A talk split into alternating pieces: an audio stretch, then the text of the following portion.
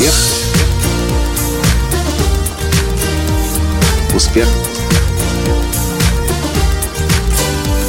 Успех. Настоящий успех.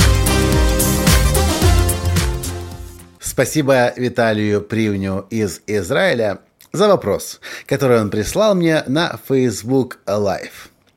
Следующий вопрос. Привет, Коля. В детстве нам часто твердили «хватит думать о себе, подумай о других». Я с этим только частично согласен. Так где же находится золотая середина между заботой и уважением к окружающим и своими амбициями, желаниями, целями? Здравствуйте! С вами снова Николай Танский, создатель движения «Настоящий успех» и Академии «Настоящего успеха». Как прекратить думать о себе и начать заботиться о других? Я вывел 8 постулатов отдавания. Первый постулат. Каждый из нас живет в большом организме под названием Вселенная. Собственно, с этих слов я начинаю свой тренинг «Прорыв к успеху» и добавляю. Когда мы пытаемся жить, у меня из себя центр Вселенной, и играя роль пупа Земли, мы неизбежно страдаем. Но когда мы понимаем, что мы маленькая крошечная частичка большого организма под названием Вселенная и изучаем законы и порядки, а самое главное их соблюдаем, Вселенная берет нас на руки и начинает нести по жизни. Так вот, первый постулат отдавания – для того, чтобы частица организма могла служить организму, в данном случае человек, организм под названием Вселенная, она, частица, частица должна быть целостной и самодостаточной. Для того, чтобы частица организма могла служить организму, она должна быть целостной и самодостаточной. Теперь, если мы, и это второй постулат, если мы отдаем себя другим без остатка, мы теряем внутреннюю целостность. Мы таким образом повреждаем себя. Если мы отдаем себя другим без остатка, мы теряем внутреннюю целостность. Третий постулат.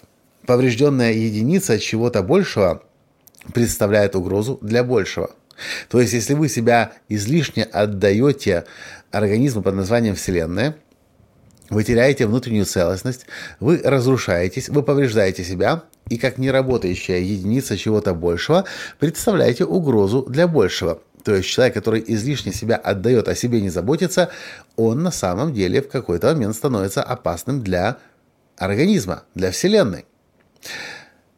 Четвертый постулат – для того, чтобы мы могли помочь другим, мы прежде всего должны помочь себе. Выходим из предыдущего пункта.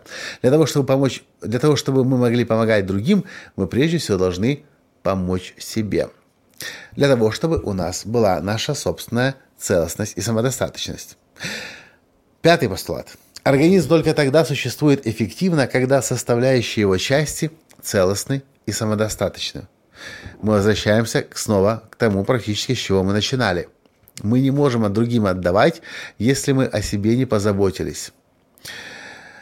Точно так же и в самолете, когда вы летите и идет инструктаж, как и что делать в случае аварийной ситуации – говорят вам всегда.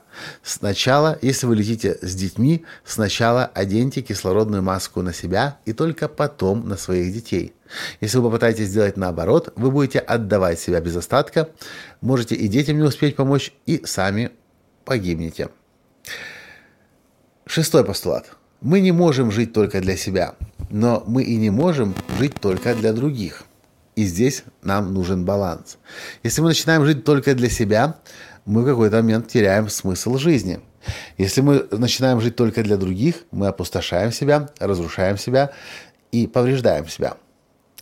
Так что же делать? Где же ответ? Он содержится в седьмом и восьмом постулате. Если вы а, э, в момент, когда вы понимаете, что вы о себе позаботились достаточно, но внутри чувствуете пустоту, это сигнал о том, что необходимо срочно начинать отдавать момент, когда вы понимаете, что вы о себе позаботились достаточно, но внутри чувствуете пустоту, это сигнал о том, что необходимо срочно начинать отдавать. Ну и восьмой, последний постулат. Если вы, отдавая, чувствуете себя опустошенными, это означает, что вам немедленно нужно заняться внутренним наполнением себя. Если вы, отдавая себя, чувствуете себя опустошенными – это означает, что вам немедленно нужно заняться внутренним наполнением себя. Вот так я понимаю баланс. И я повторю еще раз 8 постулатов отдавания. Почему я назвал отдавание? Потому что люди преуспевают тогда в жизни, когда отдают. Но помните, что мы не можем отдавать себя целиком и полностью, иначе мы себя повреждаем. Итак, первый постулат. Для того, чтобы частица организма могла служить организму, она должна быть целостной и самодостаточной. Второй. Если мы отдаем себя другим без остатка, мы теряем внутреннюю целостность. Третий постулат. Поврежденная единица чего-то большего представляет угрозу для большего. Четвертый. Для того, чтобы мы могли помочь другим, мы прежде всего должны помочь себе. Пятый постулат. Организм только тогда существует эффективно, когда составляющие его части целостны и самодостаточны. Шестой постулат. Мы не можем жить только для себя, но мы не можем жить только для других. Седьмой постулат. Момент, когда вы понимаете, что вы о себе позаботились достаточно, но внутри чувствуете пустоту, это сигнал о том, что необходимо срочно начинать отдавать. Ну и восьмой, заключительный постулат. Если вы, отдавая, чувствуете себя опустошенными, это означает, что вам немедленно нужно заняться внутренним наполнением себя. Вот что я думаю по поводу баланса между отдаванием и принятием. Это очень важный момент, очень важный компонент успеха. И, пожалуйста, следуйте этим постулатам. Если вы будете им следовать, у вас все будет в балансе, и вы будете получать намного больше, чем получали бы, если бы себя не отдавали. Но и про себя, пожалуйста, помните всегда. Вот и все, что я хотел вам в этом подкасте сегодня рассказать. А мне, как всегда, интересно и важно знать ваше мнение. Поэтому, пожалуйста, в комментариях к этому подкасту напишите, что вы по этому поводу думаете и как вам удается находиться в балансе и отдавать, и о себе заботиться в должной мере. Спасибо и пока. Успех. Успех. Успех.